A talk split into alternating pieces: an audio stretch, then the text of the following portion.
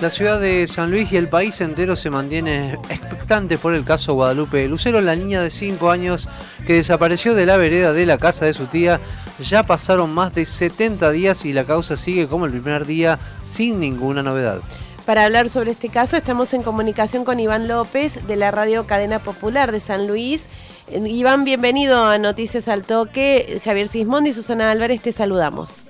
¿Cómo están chicos? Muy buenos días, el saludo para ustedes y para toda la audiencia. Así es, eh, bueno, ya vamos a cumplir, falta todavía, pero encaminamos a los tres meses de la desaparición de Guadalupe Belén Lucero. Recordemos que se le la vio por última vez allá por el 14 de junio, por la tarde-noche, en el barrio 544 viviendas, zona sur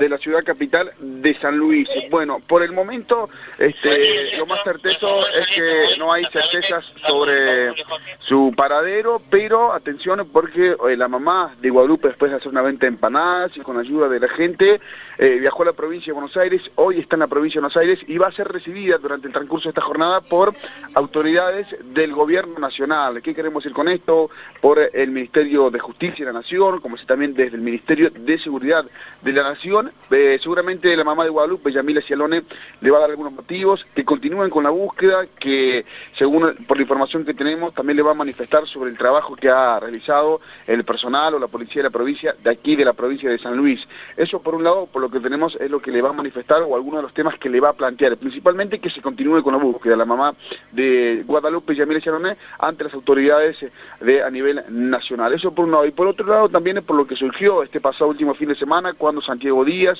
este administrador de, de Canes, que llegó junto a sus Canes y dos personas más aquí en la provincia, llegó eh, el viernes pasado, comenzó con su trabajo y hizo esta especie de camino donde, eh, por lo que eh, dedució después del trabajo que hizo, es que a Guadalupe Belén Lucero la habían raptado en, esa vivienda, la sacaron por el escapado que está en la esquina de este barrio y la sacaron por la autopista de las Serranías Puntana, por un descampado. Es lo que manifestó Santiago Díaz, este administrador de perros, pero por la información que tenemos, este trabajo ya se había realizado con un especialista aquí de la provincia, y se lo habían planteado a los jueces. Por eso generó mucha polémica y también otras las preguntas que se hacían después de varios días, de más de 70 días, siguen habiendo una especie de huellas, se podría decir. Eso es lo que también generó un poco de incertidumbre. Lo cierto y lo concreto, que después de esta pista que brindó Santiago Díaz también este, como que tomó mucha fuerza y también levantó un poco más la búsqueda y también en las investigaciones que lleva adelante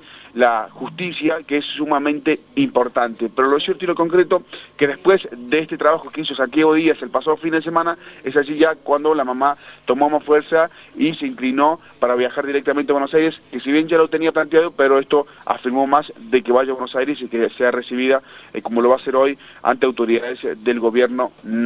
Esta pista que decíamos que tomó Santiago Díaz ha tomado mucha fuerza, se manejaron varias hipótesis a partir de esto, pero al parecer ya en su totalidad, no oficialmente habría confirmado que la nena habría eh, sido raptada y habría pasado por este escapado y de allí al parecer había sido subido un automóvil, una camioneta por la autopista de las Serranías Puntanas, esta autopista que está a 500 metros aproximadamente eh, de la casa de su tía, que se la vio por última vez el eh, último 14 de junio. Iván, te hago dos preguntas. Por un lado, ¿qué pasó con esos allanamientos policiales? Bueno, que, ha tenido incluso repercusión nacional eh, ese fin de semana en, la provincia de San Luis. Y por otro lado, ¿qué pasó también con la pista ¿no? que señalaban a, a la madre y que también se hablaba de ajuste de cuenta? Sí, eh, por empezar se realizaron muchísimos allanamientos, eh, chicos, más de 100 en la ciudad capital y también en algunas localidades de la provincia. Según lo que manifestaron desde eh, la policía de la provincia, se recabaron algunos elementos de suma importancia para la investigación, pero al parecer no habrían sido con certezas. Muchos allanamientos, de hecho en su momento en, la, en el barrio había generado un poco de, mm, molestia en los vecinos, claro, porque eran muchos los allanamientos que se realizaban principalmente en la zona C eso por un lado. Y por otro lado, este, del ajuste de cuentas, lo que se hablaban de, de los familiares, principalmente de la mamá, es una hipótesis que se manejó en su momento, que había tomado mucha fuerza, pero después con el corte de los días, de las semanas, fue perdiendo un poco también de, fuerza, por así decirlo. Al parecer eso habría quedado en la nada y habría sido descartado, tanto por parte de la familia de la mamá y también por parte del padre. De la nena Eric Lucero, recordando y teniendo en cuenta que los padres están separados y que cada uno vive en su casa y que tienen, digamos, dos familias apartes. Son dos hipótesis que se habían manejado en su momento, pero me animo a decir que ya habrían sido descartadas y por el lado de los allanamientos, como decíamos, según manifestaban desde relaciones policiales, desde prensa de la policía de provincia, que se recababan algunos elementos o datos importantes para la causa, pero eh, al parecer eso tampoco había tomado fuerza en su momento y por eso hasta el día de hoy la hipótesis más, fuerte que suena es que la nena fue eh, raptada y fue este, llevada por la autopista de la Serranía Puntana. Por ese lugar es donde es lo que marcaron los canes de Santiago Díez, este especialista en administrador de canes que llegó a la provincia el pasado fin de semana. Se plantea en San Luis y me imagino que en el entorno familiar de Guadalupe, ¿por qué no se hizo antes esto? Del, o sea, de llamar a Santiago Díaz y hacer este esta investigación?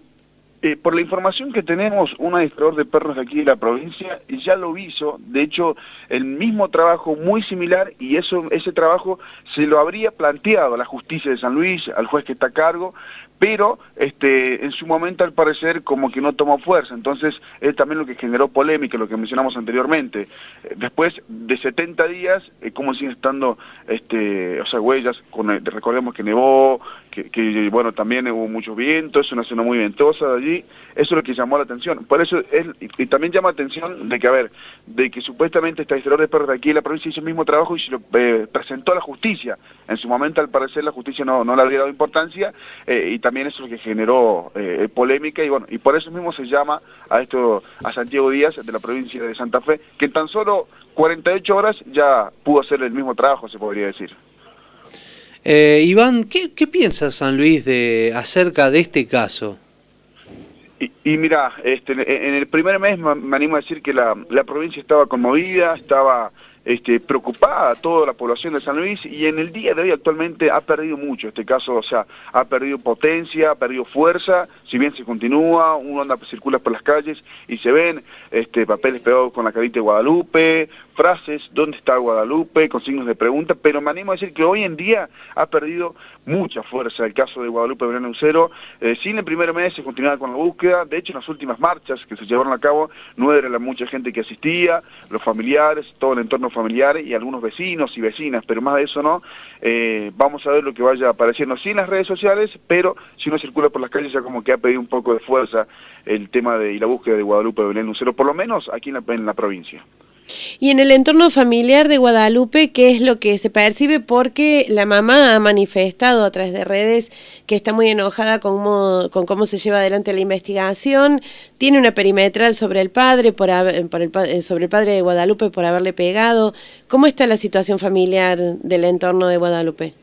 Exactamente, tiene una orden de restricción, se podría decir la mamá, porque al parecer lo habría agredido el padre el pasado fin de semana, y me animo a decir que no, no es del todo bien el entorno familiar hoy en día, eh, o sea, están unidos, pero cada uno por su lado. Eh, recordemos que la mamá eh, viajó sin su papá a Buenos Aires y ese es uno de los temas que le voy a plantear justamente hoy a la autoridad del gobierno nacional, que la mamá de Guadalupe, Yamila Cialone, que no está para nada conforme con el trabajo de investigación que han hecho aquí en la provincia de San Luis, este, pero me animo a decir que el entorno familiar de la nena no está del, todo bien, pero bueno, em, a medida que fueron avanzando los días, en su momento también se dijo, ellos lo salieron a desmentir y así sucesivamente, pero bueno, el último fin de semana, después de esta investigación que llevó a cabo Santiago Díaz, es allí cuando se generó este esta especie de agresión de la mamá de Guadalupe hacia el papá, Eric Lucero, es allí cuando también se, tornó un poco más complejo, digamos, la situación familiar eh, de, Guadalupe Belén Lucero. Relacionados al plan de relacionados al plan de